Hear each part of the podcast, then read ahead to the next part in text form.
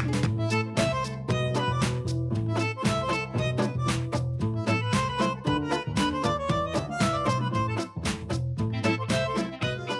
bien bonjour à toutes et à tous et bienvenue dans ce nouvel euh, épisode d'Innovation and Prospective Talk, le podcast qui vous parle d'innovation, de transformation digitale et de tech pour en analyser l'impact sur la société, les hommes et les organisations. Ce podcast est à retrouver sur notre site internet www.innovationtalk.tech ainsi que sur l'ensemble des plateformes de podcast, Apple Podcast, Deezer, Spotify, entre autres, vous les retrouverez normalement partout. Et si vous aimez ce rendez-vous hebdo de la tech, eh ben, on vous invite tout simplement à mettre 5 étoiles, un pouce vers le haut, un commentaire prodigieux que vous saurez écrire avec brio, et puis à partager cette émission sur l'ensemble des réseaux sociaux, que ce soit Facebook, Instagram, Twitter, LinkedIn avec un seul hashtag, le mot-clé hashtag IPT podcast IPT podcast tout attaché. Je dis nous, car je ne suis pas seul aux commandes, je suis Mathieu de et exceptionnellement sans Emmanuel Le Neuf, mais avec l'exceptionnel Lionel Tardy. Oui, bonjour Mathieu, bonjour, bonjour à tous. Aujourd'hui, le thème de ce talk sera comment l'offre touristique peut-elle se réinventer, peut-être aussi pour survivre, tout en rassurant ses futurs clients à l'heure de l'après-Covid. Pour vous en parler, nous serons aujourd'hui avec Guillaume Poulain, qui est le directeur des rédactions d'Eventis Media Group, c'est-à-dire tomtravel.com, déplacementpro.com ou l'éco-touristique. Mais avant, nous allons, sans Emmanuel, vous présenter son récap de la semaine. Et oui, parce qu'effectivement, euh, Emmanuel est en interview, mais elle nous a laissé euh, toutes les consignes et euh, nous allons bien entendu vous relater les best-of d'innovation, enfin autour de l'innovation qu'elle nous a compilé pour cette semaine. On commence par Microsoft, Microsoft qui devient docteur Microsoft. Alors la santé, Microsoft en a fait son affaire, vous le savez, comme les autres GAFA, le géant de Redmond multiplie des annonces et profite aujourd'hui de la crise du Covid pour accélérer le pas. Euh, en une semaine, donc le groupe a lancé un chatbot. Ce chatbot s'appelle PlasmaBot pour recruter euh, des donneurs de plasma aux États-Unis. Il permet donc de réaliser des questionnaires à grande échelle, de façon totalement automatisée, de déterminer si les personnes convalescentes du Covid euh, sont éligibles aux dons et ce qui peut être naturellement utile pour la recherche. Alors surtout Microsoft, au travers euh, de ce projet, a annoncé le recrutement euh, de Tom McGuinness, qui est l'ex-CEO de GE Healthcare et donc spécialisé dans l'imagerie médicale et qui réalise aujourd'hui près de 10 milliards de chiffres d'affaires. Il a été euh, nommé vice-président Health de Microsoft et il assurera euh, le lien avec le secteur de la santé, les cliniques, mais aussi euh, les laboratoires. Alors c'est effectivement un bond en avant dans la santé qui est parfaitement en cohérence avec le positionnement sur le cloud qui a été initié, piloté par le CEO Satya Nadella depuis aujourd'hui 2014. On en fait aujourd'hui un véritable acteur du cloud, notamment sur Azure comme Google. Microsoft aujourd'hui est dans cette bataille de la gestion des données et surtout la gestion des données santé. Nul doute finalement qu'avec euh, le nouveau euh, contact tracing, bah, la question de la donnée naturellement sera parfaitement centrale. Oui, oui, la donnée et la santé, mais une semaine également marquée par la France qui mobilise 15 millions d'euros pour l'éducation numérique afin d'acheter et de distribuer du matériel informatique et de connexion aux élèves des quartiers sensibles n'ayant pas les outils nécessaires pour le suivi éducatif à distance. On sait que la prochaine année va être probablement compliquée en matière d'éducation, mais aussi par une étude d'Edelman, qui est une agence conseil en communication et en relations publiques, sur l'impact de la crise du coronavirus sur la consommation. Elle révèle que les marques qui s'engagent durant cette pandémie sanitaire récolteront après la tempête, 65% des consommateurs interrogés assurent que la manière dont les entreprises ont réagi à cette crise aura un impact sur la probabilité qu'ils achètent ces produits à l'avenir. Et 37% disent avoir changé déjà de marque par ces actions eh bien, voilà de bonnes intentions vis-à-vis des consommateurs. Et qu'est-ce que l'on pourrait rajouter encore, Mathieu? Alors, on pourrait rajouter notamment qu'Alibaba, le géant chinois, va investir 26 milliards dans les infrastructures cloud pour damer le pion à Microsoft et Amazon à l'international dans la guerre du cloud. Et c'est génial. Est-ce qu'on a quelque chose d'autre, Lionel? oui, on avait aussi une startup justice.cool, qui est une startup qui résout les problèmes à l'amiable grâce à de l'intelligence artificielle. Euh, Zoom, alors vous connaissez tous euh, Zoom qui passe le cap aujourd'hui des 300 millions d'utilisateurs en dépit et contre toutes les critiques, notamment autour de la sécurité. Ah, et puis alors là, il y en a une petite dernière parce qu'ils sont toujours très bons, ces Américains. Ils lancent des drones pour détecter le coronavirus. Et bon, on leur souhaite pourquoi? Parce que ça nous fait rire.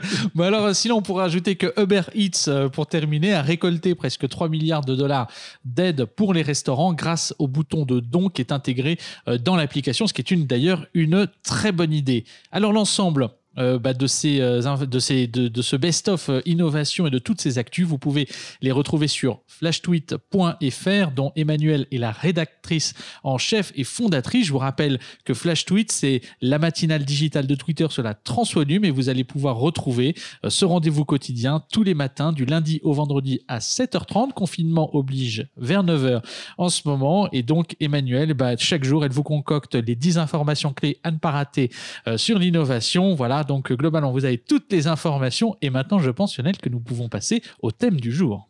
Alors Mathieu, aujourd'hui, nous allons aborder le tourisme à l'heure de l'après-Covid. Comment l'offre touristique peut-elle se réinventer, peut-être pour survivre, tout en rassurant ses futurs clients pour cet été et plus largement pour les 18 prochains mois.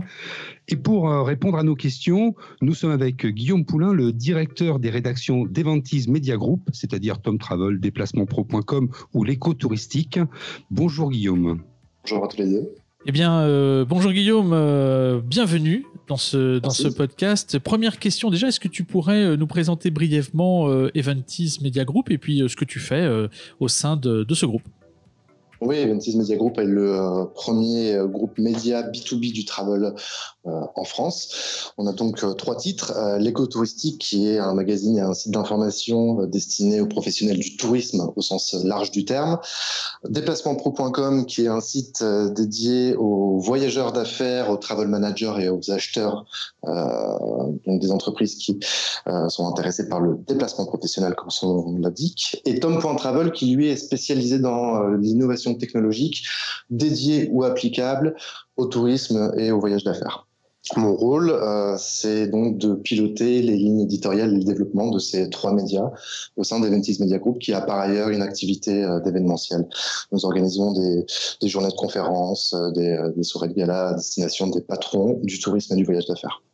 Donc, euh, observateur avisé, comme le disait euh, Lionel. D'ailleurs, on parle souvent du, secteur du tourisme et des touristes au sens large. Alors, comment est-ce que tu peux les, définir euh, et comment sont-ils finalement constitués? Oui, c'est difficile de généraliser. Quand on parle du tourisme, en fait, euh, il faut bien comprendre que cette industrie, euh, il y a différentes verticales dans cette industrie.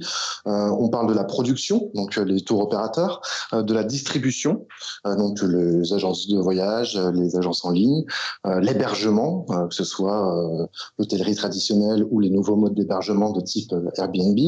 le tourisme intègre également le transport et les activités à savoir euh, le monde de la culture, les spectacles, euh, ce, genre de choses. Donc euh, c'est une industrie qui pèse beaucoup dans l'économie française et mondiale.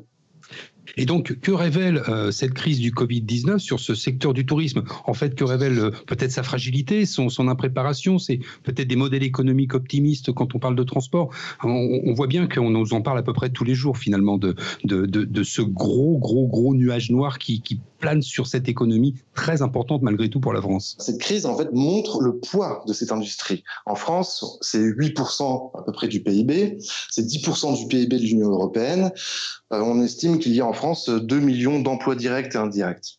Et donc en fait, euh, ce dont on s'aperçoit, c'est qu'il y a déjà un gain ou un regain d'intérêt de la part de l'État vis-à-vis euh, du secteur du tourisme, ce qui est une bonne chose. Et puis la crise met évidemment en évidence le fait que de nombreux acteurs ont un business assez fragile, car il est très souvent basé sur du volume avec des taux de marge très faibles. Et en fait, euh, la crise, elle agit comme un révélateur, voire comme un amplificateur, en fait, qui met en lumière les faiblesses de l'industrie et son besoin vital de s'autodisrupter. Et j'invite les, auditeurs à, lire un article qu'on a publié sur l'écotouristique qui a été rédigé par Christian Delon et qui est intitulé Voyage, c'est une crise, non, c'est une révolution. Et en fait, euh, donc Christian Delon est une personne qui connaît très bien la technologie et le monde du tourisme. Il a travaillé chez Amadeus, chez Air France. Et avec lui, on organise un grand événement qui se déroulera en novembre au Portugal et qui qui, portera en fait sur ce besoin de réinventer le tourisme. Et je tiens à préciser que cet événement a été euh, prévu bien avant la crise.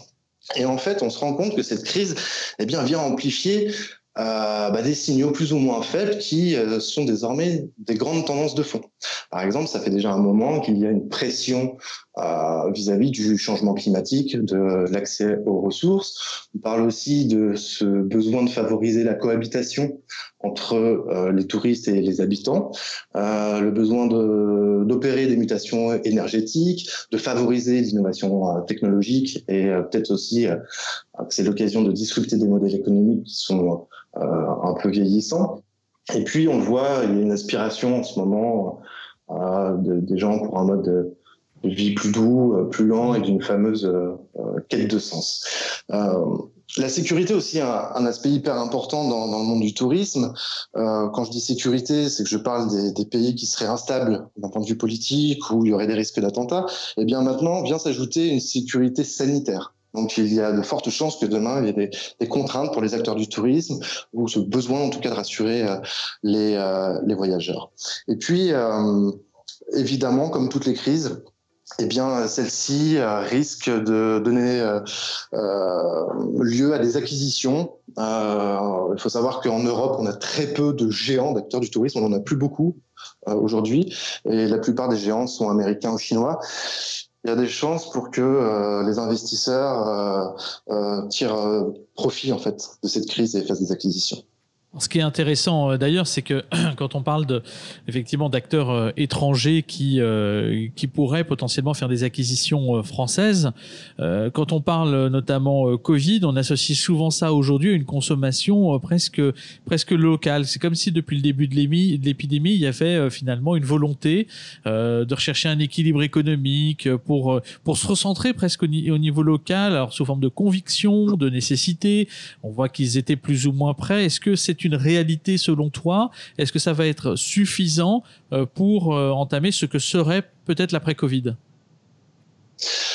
C'est une réalité. La première raison est toute simple, hein, c'est qu'on ne sait pas quand est-ce qu'on euh, pourra voyager en dehors de la France.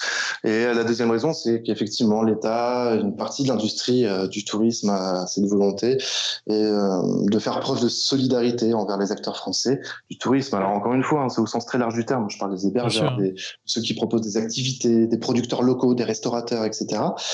Et donc, on peut se demander si cette dynamique va amorcer ou amplifier euh, va amener pardon va amener les Français à davantage découvrir en fait leur territoire, leurs artisanats et euh, leurs coutumes euh, locales. Après, il faut savoir que le voyage de proximité ce n'est pas un phénomène uniquement national. Il y a des régions qui s'interrogent aujourd'hui sur l'intérêt de favoriser un tourisme intra-régional. Et euh, clairement, cet été, euh, cela aura, aura bien lieu. Euh, après, est-ce que on parle là d'une nouvelle habitude qui va devenir durable hein, Le voyage de proximité, ben ça, je ne peux pas vous le dire, j'en sais rien. Est-ce que c'est suffisant? Alors, d'un point de vue économique, non, c'est pas suffisant. Il faut savoir qu'un voyage, un Français, pardon, qui voyage à l'étranger dépense plus que lorsqu'il voyage en France.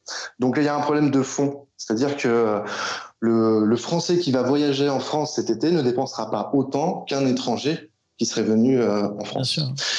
Et donc, en fait, euh, ça, c'est un, un, combat qui, qui, qui, a lieu depuis très longtemps dans le monde du tourisme. C'est qu'on dit toujours qu'on est la première destination. Et on parle du nombre de, de, de visiteurs étrangers. Alors, je reviendrai pas sur ce débat parce que c'est, on va rentrer dans des chiffres, etc. Mais il y a une chose qui est beaucoup plus importante, c'est de regarder le classement des recettes euh, en provenance des, des, voyageurs étrangers. Et là, on constate qu'on n'est pas du tout, du tout, du tout dans le, sur le podium. Loin de là. C'est-à-dire que euh, ce serait quoi à peu près le, le chiffre ou le, le ratio intéressant? Non, en fait, je crois que c'est sur les Américains qui sont parce que parce que c'est ce que tu viens de dire. Quand on part à l'étranger, on, on, dépense beaucoup plus, et quand on est aux États-Unis, ben on est bloqué aux États-Unis. Le pays est immense et donc on dépense énormément. C'est peut-être pour ça qu'ils sont en tête avec beaucoup moins de touristes. Et puis comme c'est un pays géant, ils sont aussi de du tourisme local. Finalement, c'est ça, finalement, le jeu?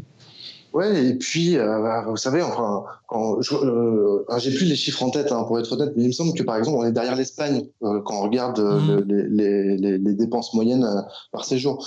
en fait, si vous voulez, c'est l'exemple qu'on donne toujours. nous, on comptabilise le touriste hollandais qui va dormir une nuit en France pour aller passer 15 jours en Espagne. Bien sûr. on va le compter, mais in fine, il a dépensé son argent en Espagne et pas en France.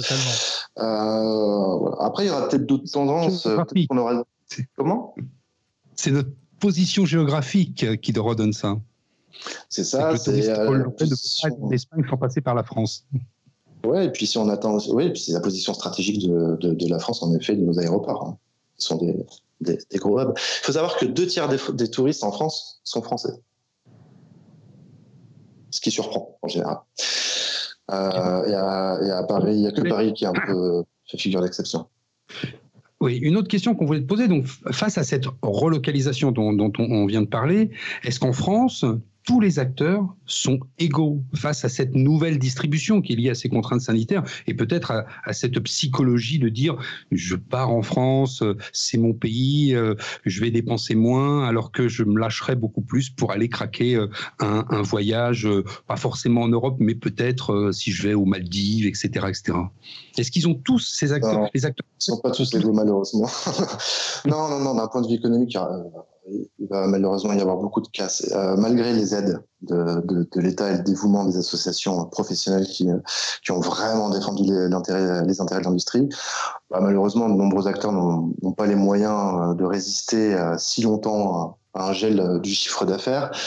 Euh, et, euh, il y a des acteurs qui n'auront pas les, les, les moyens de s'adapter à des contraintes sanitaires. Si vous dites par exemple à un petit restaurateur que ben, ce sera un client sur deux parce qu'il y a de la distanciation sociale, etc., lui, en termes de, de charge, il n'aura pas deux fois moins de charge. Donc ça, ça, ça, va être compliqué. Et puis, le, un autre problème qui est structurel, c'est que les Français voyagent beaucoup depuis très longtemps à travers le monde entier.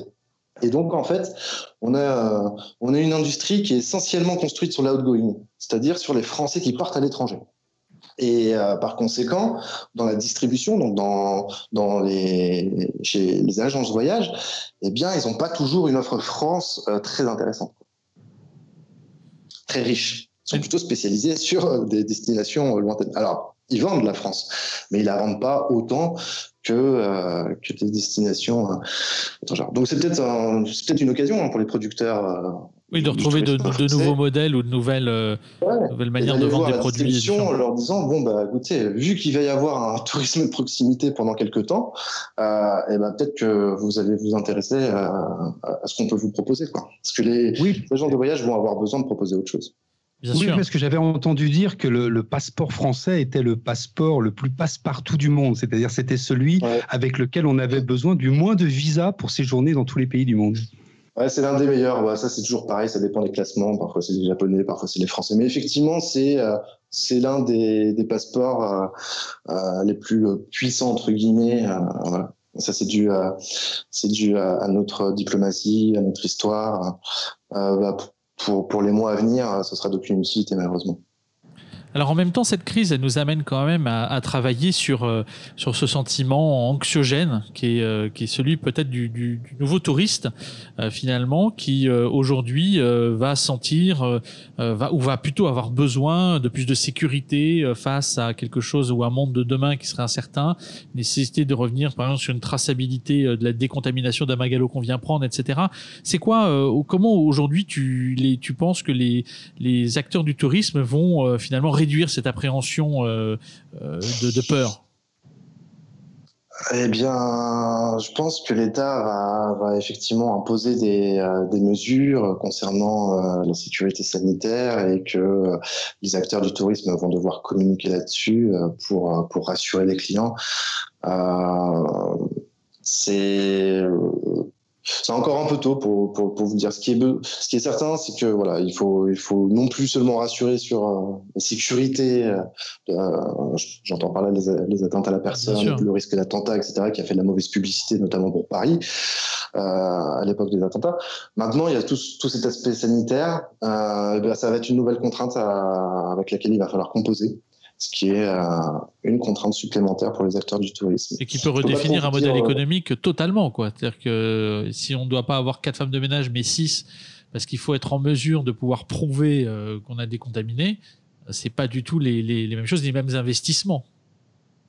Ah ouais, en effet, c'est une, énorme contrainte. En fait, tant, qu'on ne saura pas, si vous voulez, quelles, vont être les normes qu'il faudra mettre en place, etc., c'est difficile de répondre à votre question. Mais ce qui est certain, c'est que euh, il va, ça va rentrer en ligne de compte et dans le, dans le prix et dans le choix de la destination. Ça, a commencé hein, déjà avec, euh, euh, bah, vous savez, quand un pays est déstabilisé, mais que le touriste a vraiment envie d'aller le découvrir, eh bien, l'agent de voyage doit se montrer rassurant, doit lui conseiller euh, certaines zones, euh, certains hôtels. Enfin, euh, et c'est là où toute son expertise a une valeur hyper importante versus des réservations online où on cherche ce qui est soit le moins cher, soit le plus pratique, ou que sais-je. Mais tout l'aspect sécuritaire, etc., est beaucoup beaucoup moins pris en compte. C'est aussi une manière, si vous voulez, pour les agents de voyage de, de, de, rappeler leur importance aux touristes parce que euh, bah, vous le savez bien, ils se sont, euh, ils se sont un peu fait chahuter par les acteurs du, mm. du, du, web et, et, voire même énormément chahuter. Parce que des intermédiations. ouais, il y a toute une partie de la population qui estime ne pas avoir besoin euh, d'aller en agence de voyage, qui peut-être même jamais mis les pieds dans une agence de voyage pour organiser euh, leur séjour. Peut-être que cela va changer un peu la donne, surtout pour euh, les gens qui voyageront avec des enfants ou des, des, personnes euh, entre guillemets plus à risque, si je peux me permettre. voilà, ça, mais clairement. Et, même au niveau du, du, déplacement professionnel, je pense que ça va être hyper important dans ce secteur-là également. Tu parlais justement de la technologie et, cette technologie qui a, qui a fait énormément souffrir ces dernières années les agences de voyage. Mais en quoi justement la technologie pourrait-elle accompagner la transformation des offres, voire générer de nouvelles offres? Euh, sur, différentes choses. Moi, j'ai l'habitude de dire qu'il y a, pour schématiser, il y a deux types d'acteurs dans le tourisme il y a l'acteur historique du tourisme qui essaie tant bien que mal avec ses moyens de faire sa fameuse transformation numérique. Et puis il y a les acteurs qui sont des acteurs de la tech qui vendent du voyage. Booking pour moi c'est un acteur de la tech qui vend du, voyage. C'est pas un acteur du tourisme qui s'est mis à la technologie plus tard.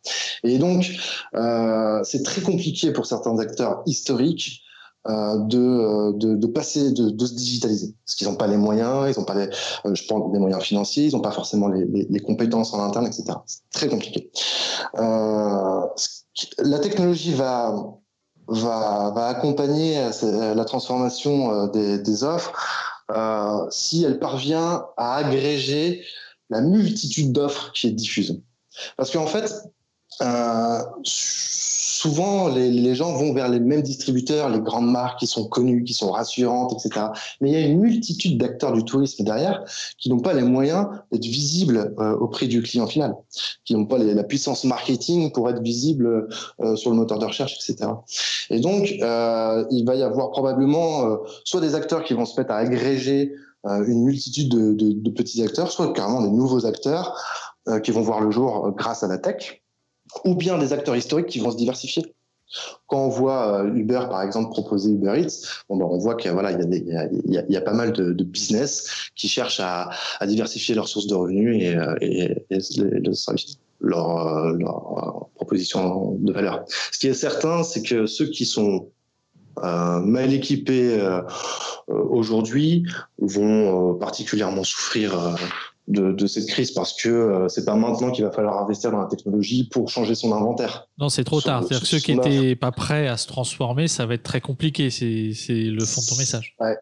Et en ça, fait, le, risque, c'est que ceux qui n'ont pas assez ou ceux qui ont mal investi dans la tech euh, aient beaucoup plus de difficultés à, à sortir de bout de cette crise. Bien sûr, parce qu'on parle souvent de tech dans ce qui est fun, les buzzwords, les, nouvelles applications, mais euh, derrière la tech, il y a aussi toutes les plateformes qui permettent de gagner en productivité, en désintermédiation, en, rapprochement, en rapidité, qui sont des avantages concurrentiels d'ordre technologique, mais qui permettent de, transformer une organisation. C'est pas que le, le visible, euh, justement. Oui, tout à fait. Il n'y a pas que le visible, il y a cette flexibilité, cette agilité que certains acteurs n'ont pas.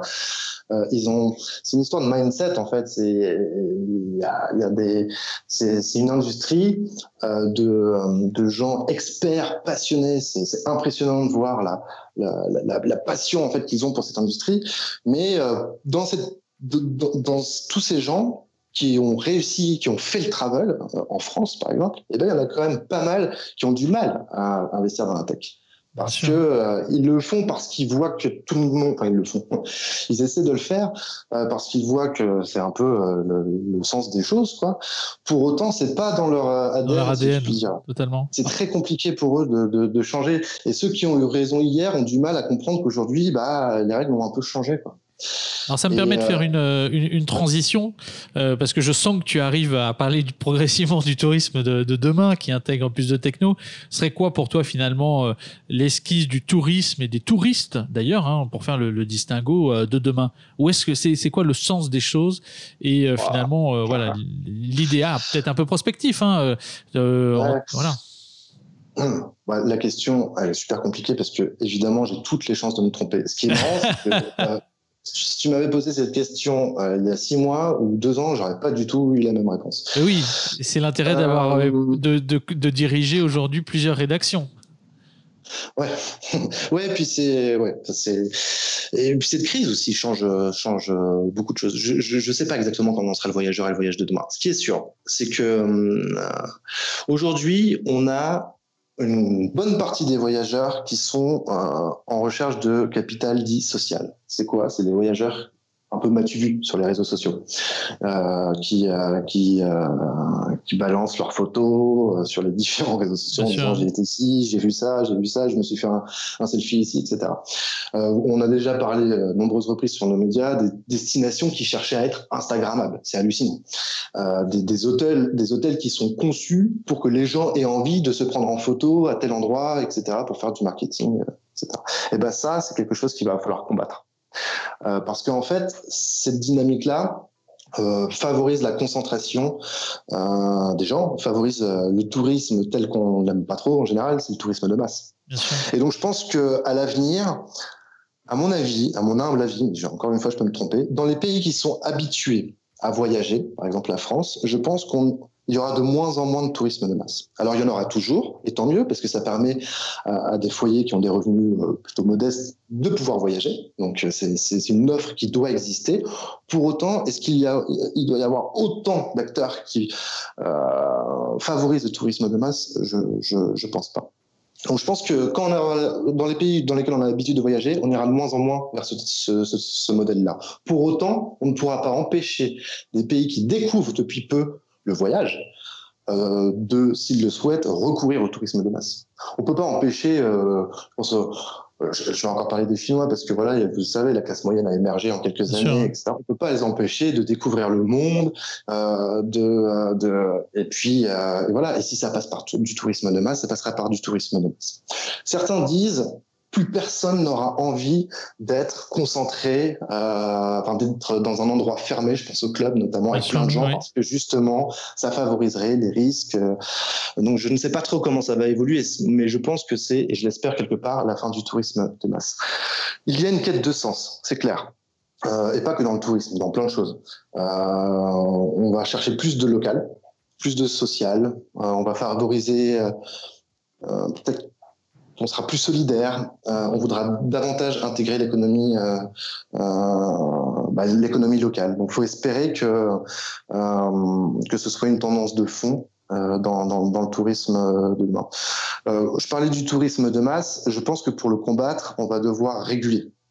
Euh, de nombreux euh, patrons, patronnes du tourisme ont averti les autorités sur probablement le besoin de lisser les flux peut-être que il faudra dire euh, bah voilà la Tour Eiffel c'est euh, tant de, visiteurs par jour et pas plus euh, il y a même Jean-François Rial, patron de Voyageurs du Monde, qui lui dit euh, ça pose pas de problème si on ouvre le Louvre la nuit, par exemple.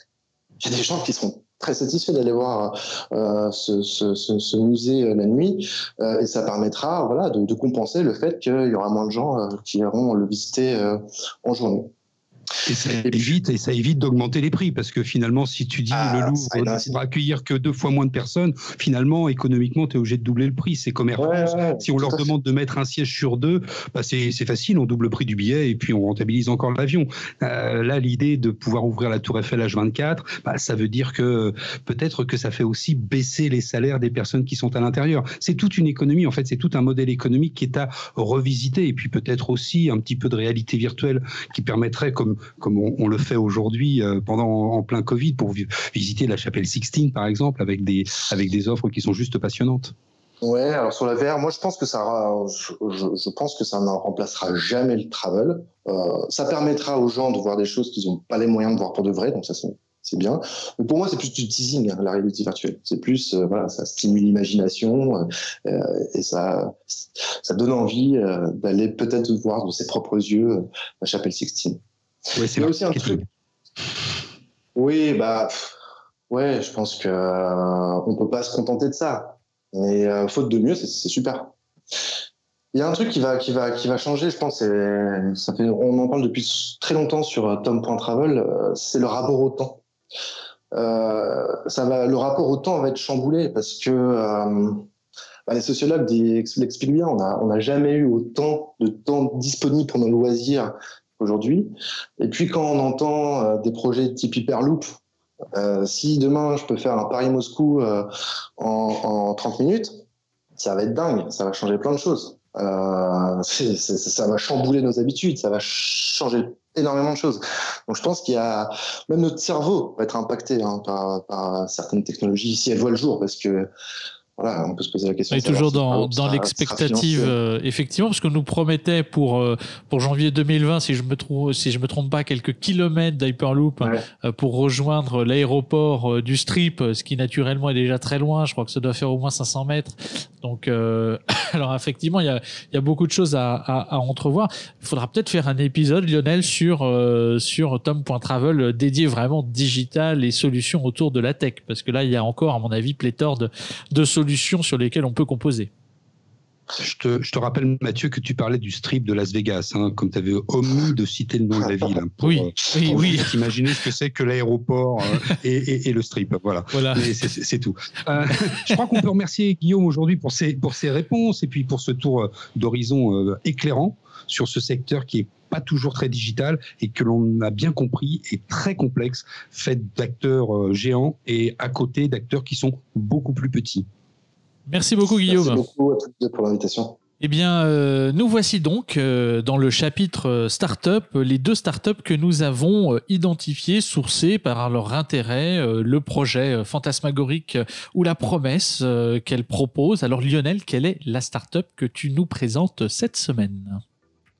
Alors, tu vas dire que je fais le rebelle parce que, comme la semaine dernière, quand je vous ai présenté plutôt un service gouvernemental, là, je vais vous présenter quelque chose qui a été annoncé lundi 27 avril, c'est-à-dire là, il y a quelques heures, hein, puisqu'on est en début de semaine, et c'est le programme qui s'appelle Allo Covid. C'est quoi Allo Covid? C'est un robot qui vous aide à savoir si vous avez le coronavirus. Alors bon, jusque-là, rien d'extraordinaire.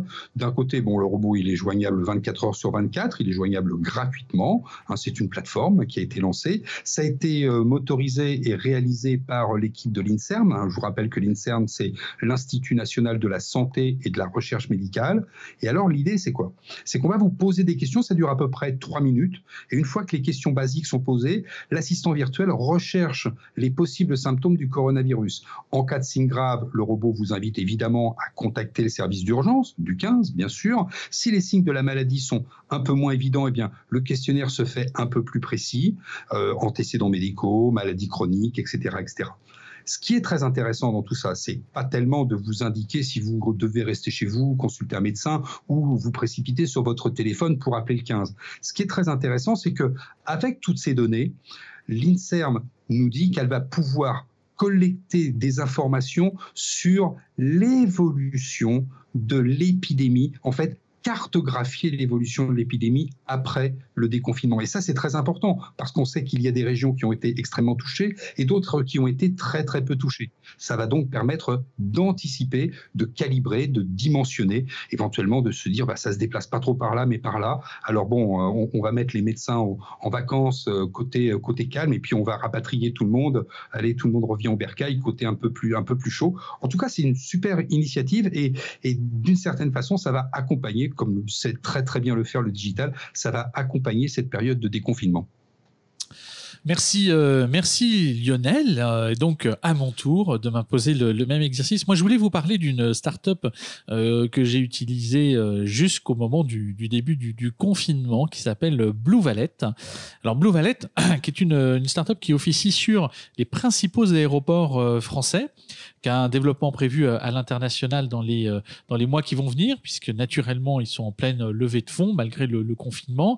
Alors, cette application, bah, c'est un peu euh, comme votre parking éloigné, donc forcément moins cher quand vous allez à l'aéroport, sauf que vous y allez avec votre voiture. Vous rendez à votre voiture à l'aéroport, vous avez préalablement réservé un créneau horaire par lequel vous allez arriver directement à la dépose minute. Le valet vous attend, vous sort les valises de votre voiture, vous euh, souhaite un très bon voyage, prend votre voiture et va la déposer dans un parking éloigné de l'aéroport, donc généralement plus accessible avec un tas de services notamment le, nettoyage ou autre, et vous la restitue quand vous revenez en fonction euh, de l'heure et du vol que vous aurez paramétré dans, dans l'application. Donc une application de service de manière euh, très très concrète qui est passé de 100% d'activité à 0% le jour effectivement euh, du, du, confinement ce qui est un frein énorme. Ils ont mis ils ont prévu donc de, travailler sur un plan de relance à, 6 mois euh, sur enfin après le, le la, réouverture des, des, aéroports. Et ils estiment aujourd'hui qu'à partir d'avril 2021 ils devraient être en, mode run à, 100% ils sont en pleine levée de fonds. Donc globalement ça a arrêté ça a été un stop au niveau de leur activité mais la capacité pour eux se réinventer, peut-être de trouver de nouveaux modèles, en tout du moins d'anticiper un peu mieux tous ces euh, aléas qui pourraient subvenir. Voilà, Blue Valet, en tout cas une application que j'ai trouvée particulièrement pertinente, très utile. Vous arrivez avec votre voiture à l'aéroport, vous repartez avec votre voiture, vous ne payez pas le prix du parking premium et vous avez en plus des services associés. Voilà, quelque chose que j'ai trouvé très fluide, très pratique et très sympa, euh, même si globalement il peut arriver que sur certaines dates un peu clés, tout le monde se mobilise, euh, voilà, arrive sur le même plateau, le même plage horaire, donc naturellement ça crée quelques, quelques bouchons, mais en tout cas, euh, voilà, à tester dès que le confinement sera terminé. Et oui, et puis surtout à regarder le prix, parce que nous, on a déjà utilisé ce type de service, mais pas du tout avec un système de, de voiturier, mais simplement tu vas déposer ta voiture et là, tu as une petite camionnette qui t'emmène au bon terminal. Mais là, j'imagine qu'en termes de ressources humaines, il va falloir un certain nombre de chauffeurs, notamment aux heures chaudes, c'est-à-dire aux heures où euh, le matin euh, tous les hommes d'affaires arrivent, ou le soir où tout le monde revient, hein, tu vois ce que je veux dire, ou alors ben, comme tu l'as dit, au, créneau, au créneau des dates de vacances. Hein. Bien sûr, et nous on l'utilise particulièrement quand on part à Las Vegas, au CES. on pensait partir au CES de Shanghai. Nous n'y n'irons pas parce que c'est fermé. Euh, Vivatech, nous n'y participerons pas parce que ça n'aura pas lieu. Nous ferons peut-être un, spécial épisode autour du, voyage professionnel à distance, euh, comme la Val virtuelle l'a pu le faire euh, récemment. Oui, il y a encore beaucoup, beaucoup de sujets à traiter autour du, tourisme. Mais je crois qu'aujourd'hui, on a essayé de soulever le voile avec Guillaume Poulain de certains aspects du tourisme et surtout de sa, soit son impréparation, soit sa pré-préparation pour cette sortie du confinement avec toutes les incertitudes que cela comporte.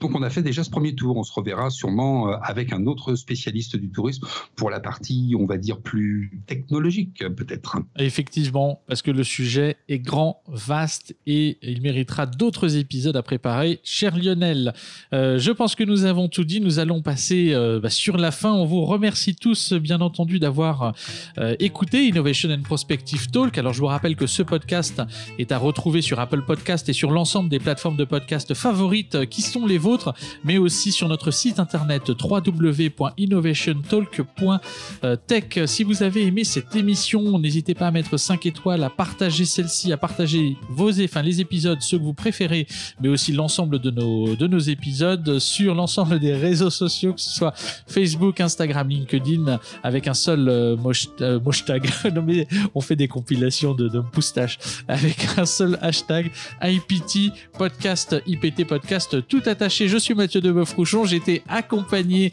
de l'exceptionnel Lionel Tardy. Et oui, Mathieu, c'est vrai qu'on finit par accrocher les mots. Ça dépend de l'heure à laquelle on enregistre ce podcast. En tout cas, aujourd'hui, nous recevions Guillaume Poulain, le directeur des rédactions d'Eventis Media Group. Encore une chose, en cette période de Covid, prenez tous soin de tous. Et la semaine prochaine, nous aborderons le thème des ressources humaines à l'heure du télétravail.